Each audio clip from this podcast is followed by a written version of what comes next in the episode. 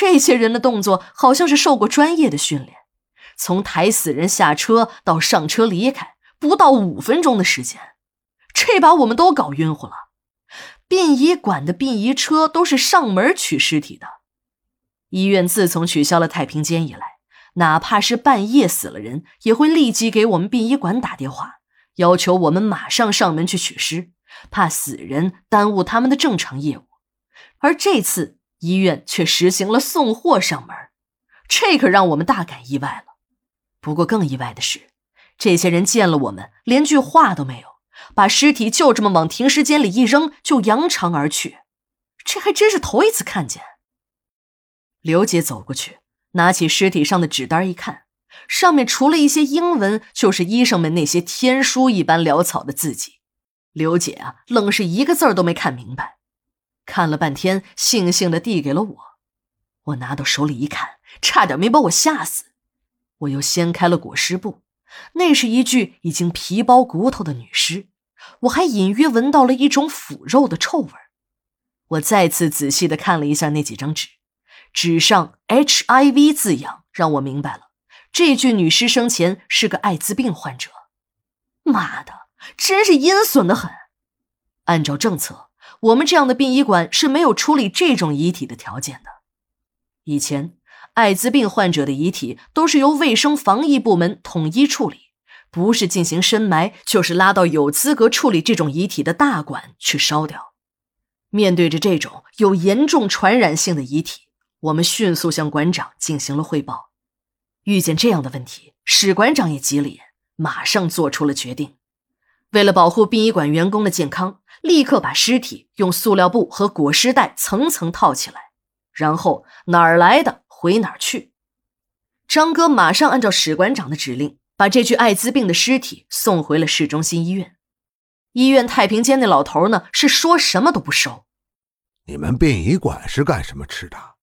不就是收死人的吗？给你们送去了，你们还还回来？有本事你给弄活了再送回来呀！张哥也顾不上看门老头的唠叨，和强子两个人把那具女尸从殡仪车上抬下来。送进了医院的太平间。当看门老头知道这具女尸有艾滋病时，吓得妈呀一声，头也不回的就向院部跑去。张哥和强子开始往回返，路上塞了一会儿车，刚到殡仪馆的大门前，就看见几个人从车上往下卸什么东西。那几个白大褂看见他们的车，立刻掉头上车，开车就跑。张哥和强子下车一看，立即骂起了娘。张哥和强子两个人看着那几个人鬼鬼祟祟的在殡仪馆的大门前忙活，还把什么东西从车上抬了下来。那辆车他们认识，正是他们刚去过的那家医院的救护车。那几个人看见了张哥，便慌慌张张的上了车，开车就跑。这一切也就发生在一刹那间。等张哥和强子两个人下车一看，立刻傻了眼。那辆救护车停车的地方。一副担架放在地上，担架上面正是他们刚刚送走的女尸。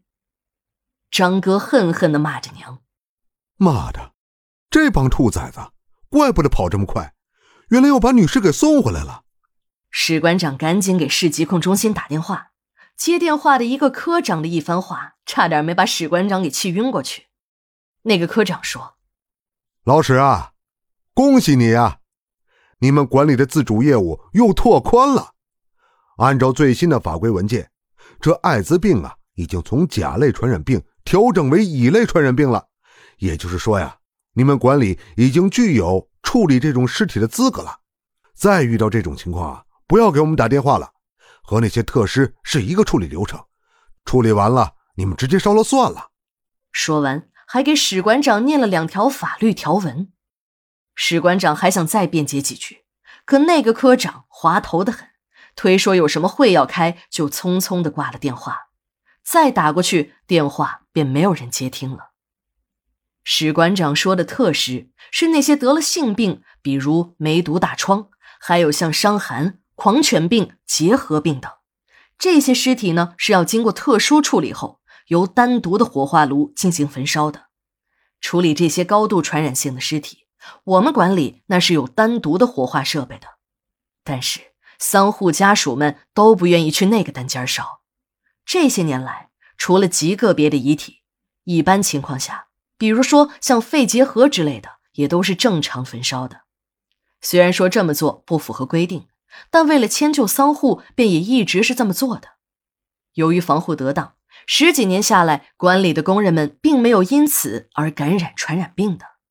但这次不同了，这艾滋病，光听名字，史馆长就吓了一跳。